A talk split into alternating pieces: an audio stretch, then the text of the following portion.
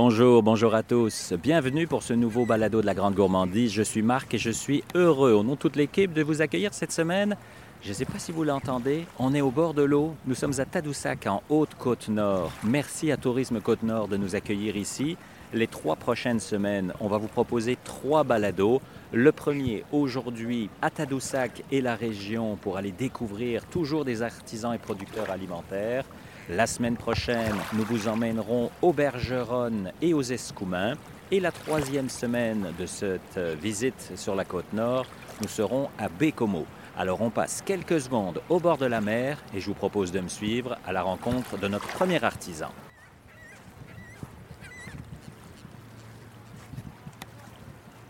Premier invité de ce, balado à Tadoussac, Jean-Sébastien Sicard. Bonjour, merci de nous recevoir. Ben, ça me fait plaisir. Bonjour à vous. On est chez Mathilde. C'est quoi chez Mathilde? Mathilde, c'est un restaurant de fine cuisine créative qui met en valeur le plus possible les produits de la Côte-Nord. On travaille vraiment, je dirais peut-être en 45 et 50 de produits nord-côtiers. C'est vraiment notre euh, cheval de bataille, c'est mettre en valeur nos produits de notre terroir. Là, ça fait un peu plus de 10 ans que vous faites ça. Vous êtes euh, avec votre conjointe, vous partagez les rôles.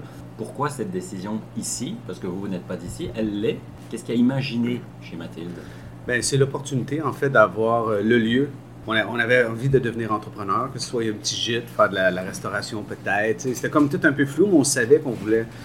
Puis il y a eu ici, c'était un couple euh, des amis des parents Mireille, ma conjointe qui est associée, qui, qui vendait là, on est parti d'un rêve de se dire, peut-être qu'on pourrait, puis on est parti de rien, on n'avait même pas de sous, puis là, on est parti d'un rêve de se dire, on va embarquer des gens avec nous. Puis ici, à Tadoussac, ben, c'est sûr que c'est un endroit extraordinaire où il n'y a jamais de commerce qui a, failli, il a fait faillite, où, euh, parce qu'il y a tellement de monde qui passe qu'on s'était dit, bon, ben, pour la banque, pour deux jeunes qui n'ont pas vraiment beaucoup d'argent, mais ça va peut-être être plus facile d'aller chercher euh, des sous. Puis en fin de compte, ben, je veux dire, on a réussi par les bandes de trouver du financement pour pouvoir euh, acheter ici. Puis je veux dire, en plus que Mireille, ben, elle, c'est une vraie Tadoussacienne, mais elle était heureuse de rester dans son village. Mm. Ici, c'était comme un restaurant familial où euh, ils faisaient du poulet frit, de la pizza, des, des, classiques. Des classiques, exactement. Puis nous, dès la première année, même que pour enlever l'image, les trois premières années, le jour, j'ai enlevé les frites. Le, soir, c'était de la fine cuisine, mais on retourne 13 ans en arrière, tu sais, où que moi, j'ai évolué en 13 ans. Mais je veux dire, c'est la même ligne j'avais des beaux produits, du beau bœuf qui venait de Sacré-Cœur, euh, que je connaissais l'éleveur, qu'on faisait pas de cuisson, pas de sauce à part, pas, même la première année, là, ça a tout le temps été la même ligne de respecter le produit avec lequel on travaillait. En tout cas, c'est sûr, nous, on a eu la chance de manger ici hier soir, puis c'est vrai que voir les assiettes et on mange avec les yeux aussi, c'est important. L'explication de la personne qui nous donne l'assiette, d'où viennent les choses, c'est vraiment, c'est pas juste la nourriture, c'est une expérience, c'est une histoire. Ouais. Mais autant au niveau des produits, comme vous avez dit, au niveau des cueilleurs, on fait des réunions avec les serveurs où on se parle, puis là, je leur dis, bon, mais c'est important que vous, dites, que vous mentionnez ce nom-là, que vous dites de où la provenance. Mm-hmm. Ça va même jusque les assiettes, tous les assiettes dans lesquelles les gens mangent ont été tournées à la main. C'est des, des objets objet unique pour que tout soit inspirant pour moi, pour pouvoir créer, puis en plus inspirant pour les gens, parce qu'on a une histoire à compter, autant au niveau de la poterie que de, de tous les producteurs, parce que tous les gens avec qui on, travaille, je les connais. Et c'est important, ça. C'est important d'avoir une histoire. Même la carte des vins est réfléchie. Là aussi, il y a beaucoup de produits locaux. Oui, absolument. On travaille avec un, un, un sommelier depuis plusieurs années, un ami corse. C'est grâce à lui aussi que j'ai allé en Corse pour apprendre à faire de la charcuterie, c'est dans mon parcours ça a été une belle expérience cette année. Lui, on a comme une carte des vins pour les, nos deux menus dégustation, puis les plats à la carte. Puis on a une, on a une carte qui n'est pas inscrite juste pour les cinq services à l'aveugle qu'on fait. Puis ça a été une belle expérience cette année. Habituellement, vu que ça fait comme 8-9 ans qu'on travaille ensemble au Pikim, euh, il connaît ce que je fais culinairement. Puis là, il me dit, bon, OK, je vais commander ces vins-là, puis euh, ça va fitter. Puis là, il m'en parle. Puis là, cette année, cet hiver, il m'a dit, là, on va faire de la façon que ça devrait être. Il dit, moi, j'achète les vins, puis tu vas construire ton menu alentour des vins. c'est comme l'inverse. Absolument. il dit, ça devrait être comme ça. Parce qu'il dit, après ça, tu sais, toi, tu fais quoi? C'est difficile, tu sais. Je dis, oh, OK. Pourquoi pas? Pourquoi pas? Puis là, mais, il m'a envoyé des pistes. Il disait, mettons, euh, boisé, sang, foin, fumé, ah, champignons. Je reconnais mon plat d'hier. puis je suis parti, littéralement à partir de ça, tu sais, il disait, OK, ça prend du gibier ou ça prend tel... Euh, bon, ben, je dis, OK, l'hiver, ben c'est ça, tu sais, euh, je prends des notes, je prends beaucoup de trucs, mais j'ai pas construit mon menu. euh, je l'ai vraiment construit une fois que je suis arrivé ici parce que c'est comme plus facile ici. J'ai toutes les machines, j'ai toutes les. euh, Faire des essais. oui, exactement. Mais j'avais pris beaucoup de notes. Puis là, ben, ça a été un beau défi. Puis j'ai monté ce menu-là, tu sais, comme en quatre jours. Je dis, bon, OK, là, il faut se concentrer. Ça, j'aime ça. Ça, j'aime pas ça. Ça, j'aime ça, tu sais. parce qu'il y avait des explications un peu classiques aussi, tu sais. Mais c'est des beaux défis. Tu sais, juste le, le- le dessert qui, qui m'avait écrit le zebul avec, ça prenait rhubarbe, fraise, lime. Quoi de plus traditionnel, puis plus classique? Là, je me suis dit, hey, c'est pas vrai. Comment sortir de l'ordinaire, Comment sortir de l'ordinaire? Mais en se creusant la tête, rapporter de où on vient, le côté forestier, le, le côté de les fins de semaine quand je vais me promener avec mes enfants dans le bois, tu sais, euh, toute cette odeur sucrée-là. Comment, tu là, je me suis dit, bon, ben, OK, il faut partir de ça, puis casser la tarte fraise ou le, le, le, le, le, le- le- le shortcake, là, tu sais. Que ça, ça a été un beau défi, un beau défi de pousser dans le dos, vraiment. Oui, c'est ça. Puis d'ajouter des oignons, des champignons dans, dans un dessert. Oui, c'est ça, exactement. inattendu. là. Ouais. Euh, pour la majorité du monde. là, là, tu m'as fait le lien tantôt en disant que vous étiez ouvert que quelques mois par an. Ça ne veut pas dire que vous ne travaillez pas le reste du temps. Mm. C'est quoi l'hiver? Comment l'hiver, le printemps, un peu de vacances évidemment, mais Ben, en fait, c'est surtout qu'on vit. Tu sais, qu'on on, on vit, ça, c'est extraordinaire. Je suis Jean-Sébastien, plus copropriétaire de chez Mathilde pendant l'hiver. Ça. parce que je suis identifié à tout Bien ça. sûr, je veux dire, euh, on voyage, on va euh, faire de l'exploration, puis surtout avoir du recul sur ce qu'on fait. Prendre le temps de respirer, de se dire, ben, ah, il s'est passé ça. Parce que, tu sais, j'imagine pas, moi, quelqu'un qui fait ce métier-là à l'année, avoir deux jours par semaine de congé, qu'à un moment donné, tu, c'est tellement d'heures, c'est tellement de travail, tu sais, euh, que tu te dis, ben, euh, là, c'est ça, on peut avoir comme juste respirer, aller rencontrer les producteurs, aller rencontrer les cueilleurs, tu sais, euh, puis de dire, bon, mais ah, ben, cette année, tu sais, euh, j'ai un nouveau produit, j'ai gardé ça, je pourrais t'envoyer ça l'année prochaine, puis là, ben, on construit, tu sais, puis je prends des notes, on va manger au restaurant, tu sais, on, sort du village, Ben puis euh, que c'est vraiment extraordinaire, puis c'est ça, puis on passe cinq semaines par année euh, avec les deux enfants dans un pays différent, puis il y a tout le temps un côté culinaire, bien sûr, que tu vous mangez pas mal. ouais. aller découvrir les produits, les marchés, puis tout ça. C'est comme vraiment, vraiment super. Est-ce que vous êtes arrivé où vous vouliez être? Parce que suffit de lire les réseaux sociaux, la presse, etc. Tout est vraiment dithyrambique. Là, on dit que c'est la place à aller à Tadoussac. Est-ce que pour vous, vous avez atteint quelque chose ou c'est un éternel, une éternelle amélioration du renouveau de... Ben, je pense que je veux dire, euh, je n'atteindrai jamais le. le- le- L'idée, c'est toujours, comme je disais tantôt, de pouvoir encore aller plus loin. Ouais. Qu'est-ce qui était bien, je pourrais dire, dans les 13 dernières années, dans mon évolution culinaire, c'est que je me suis jamais pris pour un autre. J'ai tout le temps dit, bon, ben, c'est là que je suis rendu, je suis fier d'être là, Mhm. de où- surtout de où que je partais, tu sais, je veux Ouais. dire. euh, puis, mais encore cette année, tu sais, euh, c'est d'aller chercher, tu sais, bon, ben, on, pour- on pourrait s'asseoir sur le fait de.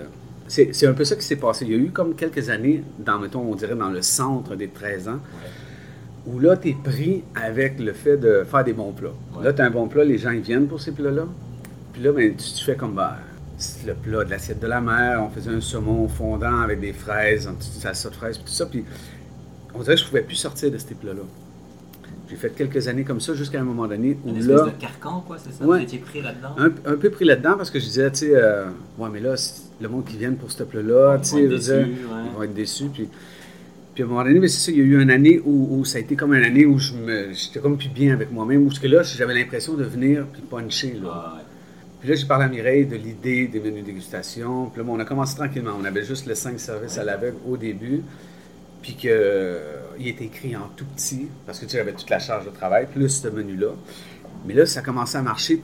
La réponse, puis les gens venaient me voir, puis étaient comme encore plus emballés que les plats qu'on était comme enfermés dedans. Que là, ça restait comme ça. Puis là, l'année l'année d'ensuite, j'ai dit à Mireille, bon, ben, là, il va être écrit en gros, en haut. Oui, c'est le premier qu'on voit à la carte aujourd'hui. hein. Oui, oui. Mais au début, il y avait une carte, tu sais, je veux dire, il y avait les entrées, les Ouais. plats, puis il y avait ça en haut qui était très grand. Puis là, ben, l'année dernière, j'ai dit à Mireille, là, c'est fini. On enlève les plats. Là, ça a été un côté insécure, ouais, là, parce que là, Mireille me disait, ouais, c'est ça, mais là, ils viendront pas. Mais je dis, les gens qui viennent manger ça, c'est parce qu'ils se disent, ah, c'était bon, c'est le souvenir. Ouais. On va remanger ce plat-là. Mais ils vont pas sortir et aller manger ailleurs parce qu'ils savent que c'est gage d'une cuisine de qualité. L'année passée, on a fait les, les trois menus, les- le végétarien 4 services, le ternaire 4 services, puis le 5 services. Puis on avait trois plats.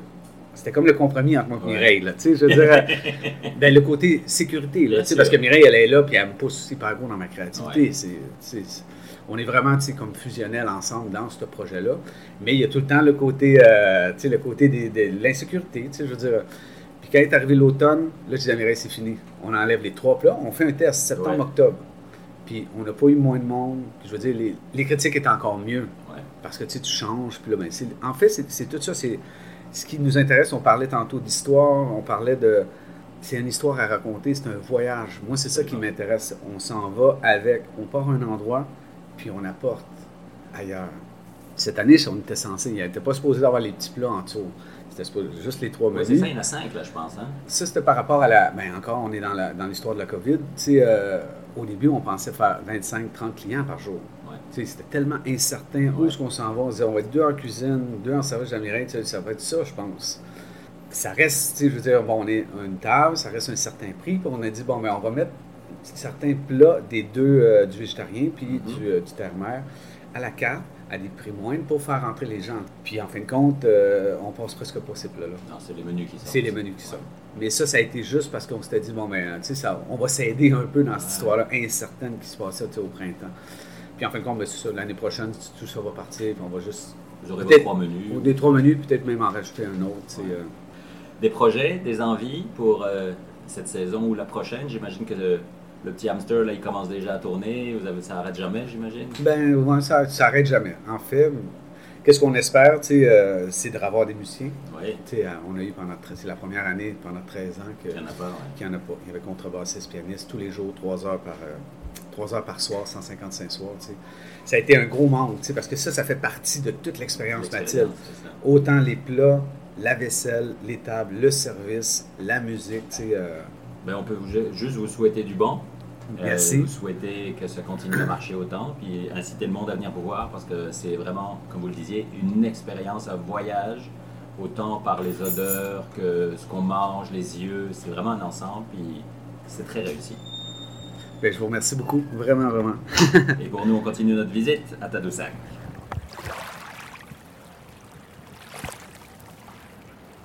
Santé, merci. Santé. Un grand merci. merci pour l'accueil. Oui, on est content d'être là. On poursuit notre balado à Tadoussac sous la pluie, hélas, mais la ville reste belle quand même. Et on est à la micro de Tadoussac, accueilli par euh, un de ses propriétaires, Sean Thompson. Bonjour. Bonjour, Marc. Merci de nous accueillir. Ben, ça me fait grand plaisir. Qu'est-ce qu'un petit gars de la Saskatchewan fait ici à Tadoussac? Je pense que l'histoire, euh, on va essayer de la raccourcir, mais l'histoire est belle. ben, écoutez, euh, je suis arrivé au Québec il y a longtemps pour l'université. Et la deuxième fois que je je suis revenu au Québec en 90 pour étudier à Québec à l'Université Laval. À la fin de mes études, il y avait une offre d'emploi à Tadoussac pour un naturaliste aux baleines. Alors, bien sûr, il y a énormément de baleines en Saskatchewan. Je connaissais ça euh, très, très bien. Ouais, fait que j'avais l'expérience.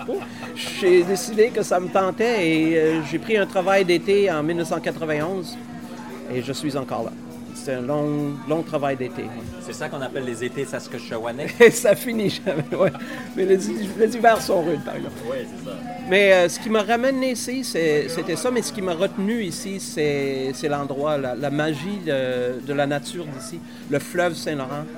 Euh, j'ai navigué. La première année que j'étais ici, euh, je travaillais avec le groupe de recherche et d'éducation sur le mammifère marin. Puis euh, on m'a mis aux commandes du bateau de recherche pour étudier les belugas du Saint-Laurent. C'était mes premières expériences. Puis j'étais à la commande du bateau. OK. J'ai tombé en amour avec le fleuve et avec les animaux, évidemment, avec juste naviguer. Alors, retourner en Saskatchewan, c'était difficile. On n'a pas de fleuve Saint-Laurent chez nous. Alors, voilà. Par contre, le paysage ressemble beaucoup à chez nous. Je viens du nord de la Saskatchewan. Alors, je me retrouve, je ne suis pas trop dépaysé, puis le cerise, c'est le fleuve Saint-Laurent. Oui, c'est ça, parce que là, on est à la microbrasserie, entre l'endroit où vous confectionnez les bières, euh, le bar, si j'ose dire, puis juste en face, ben, il y a de l'eau. Il y a de l'eau. Puis à côté, il y a le, fjord du Saguenay. C'est un paradis terrestre ici. Alors voilà, c'est pour ça que je suis ici. Et après les baleines, les orcales et ainsi de suite, la, bière. Comment est-ce que la bière est arrivée après... Euh, ça fait trois ans, je pense, c'est ça? Ça, fait, ça ne fait que trois ans, on dirait. Euh, dans ces trois ans a été très dense.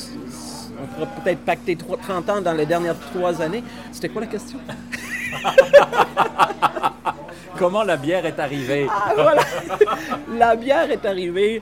C'est euh, mon voisin euh, et ami euh, Martin Fournier qui, qui avait l'idée depuis belle lurette de, partir une microbrasserie puis cher cherchait du monde pour l'épauler dans l'entreprise. Et il m'a posé la question tout simple, est-ce que tu as déjà brassé la bière? Et la réponse était tout simple, non. Comme pour les baleines quelques années plus tôt. Voilà, mais le défi, moi j'aime bien les défis les défis étaient de taille. Euh, on parle de courbe d'apprentissage. Souvent, là, c'était une, paroi d'escalade euh, d'apprentissage. Par contre, euh, j'étais vraiment content d'avoir un travail à l'année. Ça faisait des années que je travaillais saisonnier surtout, et me voilà à travailler 12 mois par année à, construire quelque chose avec quelqu'un qui est assez impressionnant. Martin, quelqu'un qui déménage, qui brasse des choses. C'est un homme d'affaires, un entrepreneur. Alors, je me suis accroché un peu à, son expérience, puis on s'est lancé dans l'aventure. Puis aujourd'hui, 18 bières plus tard, parce qu'on regarde les lignes, il y en a 18. Alors, il y en a un peu moins pour l'instant parce que vous êtes victime de votre succès, mais il y a 18 lignes de bières. Donc, juste en trois années. Puis l'an dernier, vous avez euh, soumis vos bières à un des plus prestigieux concours au monde. Puis sur 8 bières, vous avez eu 6 prix J'avoue que quand j'ai reçu cette nouvelle-là, c'était à 4h30 du matin, 5h du matin, j'étais en train de brasser. Et Martin m'a envoyé un texto euh, comme ça sur mon téléphone, euh, comme il a d'habitude de faire. Et je, l'ouvre et je vois ça. Et j'ai pensé qu'il me faisait une, farce. J'ai dit, ben, on espérait avoir un prix peut-être. Mais six prix sur huit, euh, même aujourd'hui, un an et demi, deux ans plus tard, je suis encore épaté par ça. Puis ça a donné un énorme euh, coup à, toute l'équipe de brassage parce qu'on ne s'y attendait pas nécessairement tout de suite à arriver à, cette hauteur. Hein. Par contre, j'ai une, équipe incroyable euh, avec qui je travaille, puis avec qui j'ai travaillé pour développer ces bières. C'est vraiment une belle tape dans le dos. J'allais dire, c'est presque trop vite, c'est jamais trop vite parce qu'on prend les prix avec plaisir, mais ça veut dire que ça donne le goût de continuer, d'en faire encore plus, évidemment la barre est haute pour nous autres de suivre cette. Exactement. Je dirais le, défi, mais c'est pas si gros que ça parce que, comme je vous dis, c'est une équipe. On a envoyé plusieurs membres de l'équipe suivre des formations euh, poussées à, Montréal, à Laval, sur la fabrication puis le contrôle de qualité. Et on mise énormément sur cette partie-là. Euh, j'ai un aide-brasseur qui a un post-doctorat en pharmacologie. Alors, pour ce qui est de laboratoire et prise de données, c'est très précis. Moi, j'ai mon, bagage de chercheur également. On prend beaucoup plus de données que moi.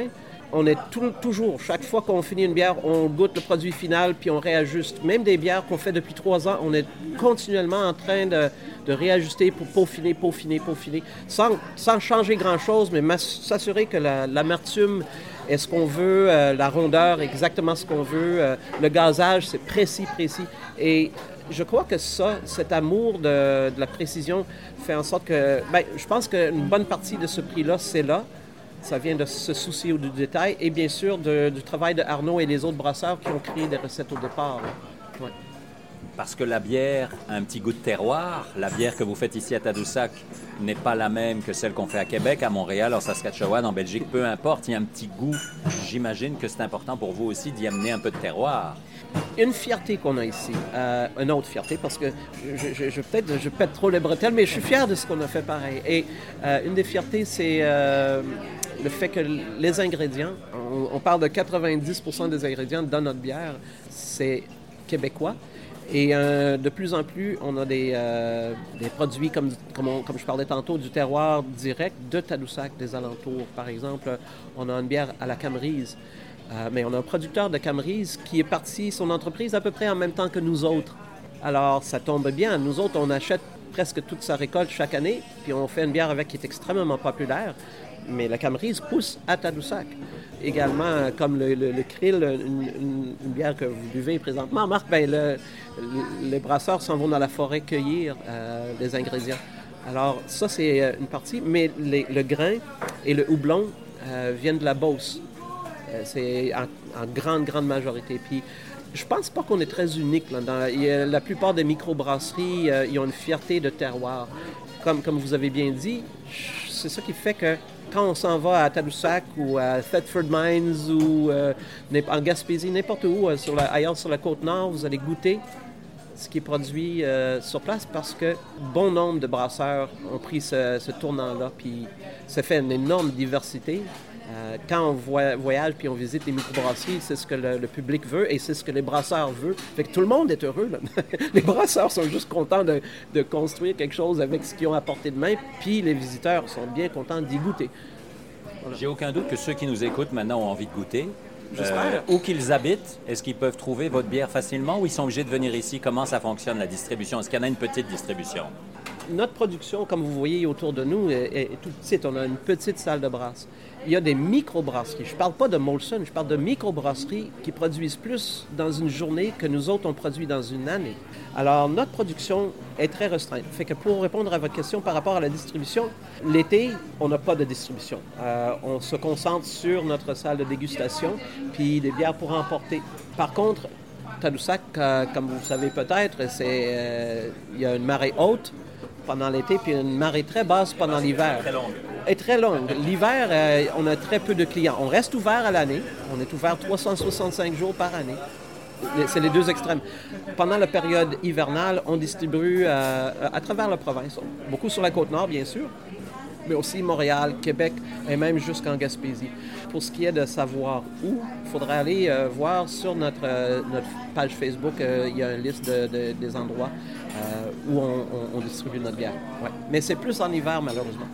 Puis en été, ben, il suffit de venir, c'est aussi simple que ça. Aussi simple que ça, puis ça vaut la peine. Il y a d'autres choses que juste la bière chez nous aussi, mais quand même, il y a de la bière. Puis à mon avis, le goût de la bière en étant, comme vous le disiez, ici, face à la mer, peut-être en vacances ou au moins à découvrir des choses, elle a sûrement un goût différent que dans son canapé au mois de janvier à Montréal, à mon avis. Oui, sûrement. Par contre, anecdote, j'ai voyagé beaucoup, puis je me souviens quand je suis allé euh, passer euh, euh, du temps en Australie. J'étais un grand amateur de rhum. Le rhum australien, ça se buvait très très bien sur une plage.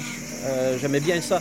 Mais je suis retourné dans mon Saskatchewan natal avec des bouteilles de rhum et c'était facile. Je mettais un peu de musique de l'Australie, j'ouvrais ma bouteille, une belle journée ensoleillée à moins 45 degrés. Appelle ça un rêve. Ah oui, oui, oui. fait que ça peut. Euh, je pense que notre bière, même pendant l'hiver, j'espère que le monde, quand, quand vient le mois de janvier, puis ils sont euh, peut-être à Montréal ou, ou, à Québec ou ailleurs, euh, puis ils peuvent goûter, ils vont peut-être se rappeler c'était quoi la plage à Tadoussac quand ils sont venus nous voir. Merci Sean, merci Ça fait beaucoup. Plaisir. Euh, on aurait pu parler des heures. Ah, des heures. Parce que c'est passionnant.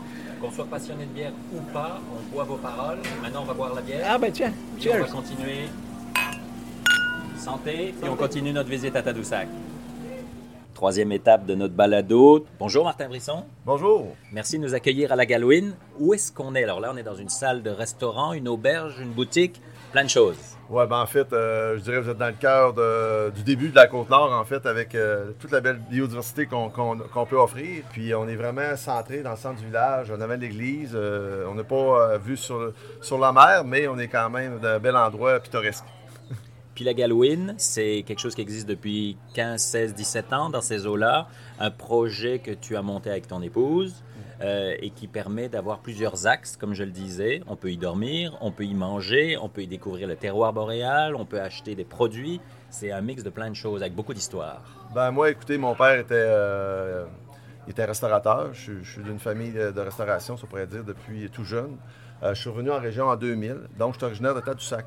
Puis, euh, moi, la passion qui m'habite, euh, j'ai, le volet, ça pourrait dire, euh, d'origine autochtone. Et ma passion aussi, c'est de cuisiner les plantes médicinales à la fois et aussi des extraits de, petits fruits ou de la cueillette, ces choses-là. Donc, on fait affaire avec des producteurs de la région de la Côte-Nord pour mettre en valeur notre biodiversité qu'on a à offrir. C'est un gros garde-manger, je pourrais dire. Là. comme je dis aux Européens, vous, vous avez vos herbes de Provence, mais nous, on a nos herbes boréales qu'on peut offrir sur différentes facettes. Puis, euh, ma passion qui m'habite, ben, c'est de se forme aromate, cuisiner ces plats-là. C'est différentes facettes euh, qu'on peut cuisiner euh, sur notre bonne table. C'est ça, tu as commencé très jeune, hein? Quelques 3-4 ans. Tu étais déjà dans les cuisines de ton papa, je pense? Ben, comme je dirais, je suis tombé dans, dans marmite, on pourrait dire, très jeune. Puis, c'est c'est ma passion qui m'habite à la fois, oui, mais euh, c'est quand même un aspect euh, découverte, on pourrait dire, revenir à la base des valeurs là, et des extraits de plantes ou épices. C'est ça, c'est une passion qui fait qu'aujourd'hui c'est votre métier, mais que vous voulez aussi transmettre, expliquer au monde? Oui, bien transmettre en fait des saveurs, des sens que les gens ne connaissent pas.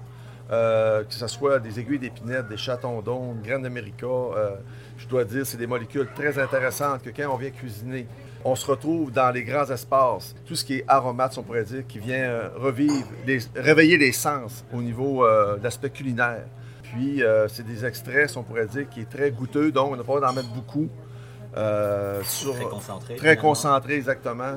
Donc, c'est des arômes particuliers qu'on peut offrir. Puis les gens repartent et disent Wow! Donc, finalement, vous faites découvrir ça aux, touristes qui viennent de l'étranger, mais aussi aux Québécois pour leur refaire découvrir ce qui se passe chez eux et leur faire comprendre que ce qui est ici du Québec est aussi bon que ce qui se fait ailleurs, sinon meilleur. Bien, exactement. C'est surtout en plus qu'est-ce qu'on a au niveau de la Côte-Nord? C'est l'authenticité des produits. C'est vraiment tous ces aspects sauvages-là euh, au niveau des ingrédients euh, qu'on peut offrir sous forme fruits ou aromates.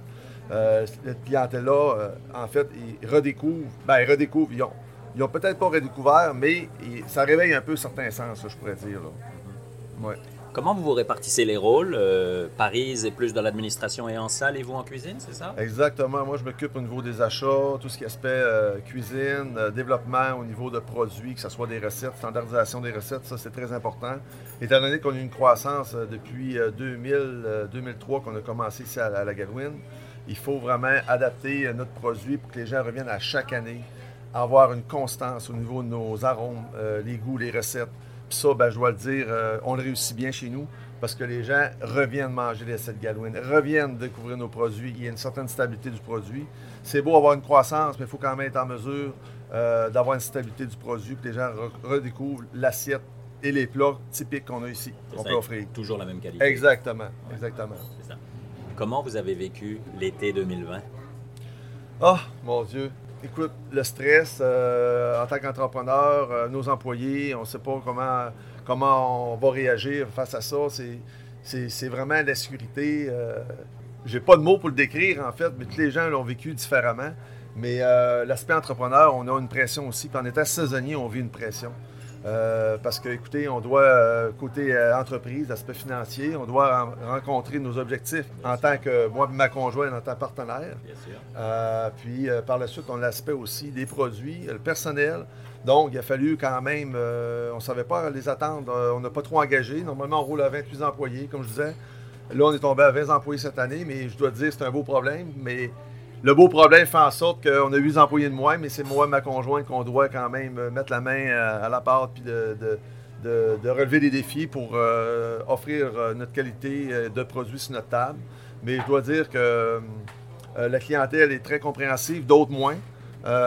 mais écoutez, ça, ça fait partie un peu des défis qu'on a relevés. Puis la restauration, on a quand même toujours la passion, mais c'est pas toujours évident.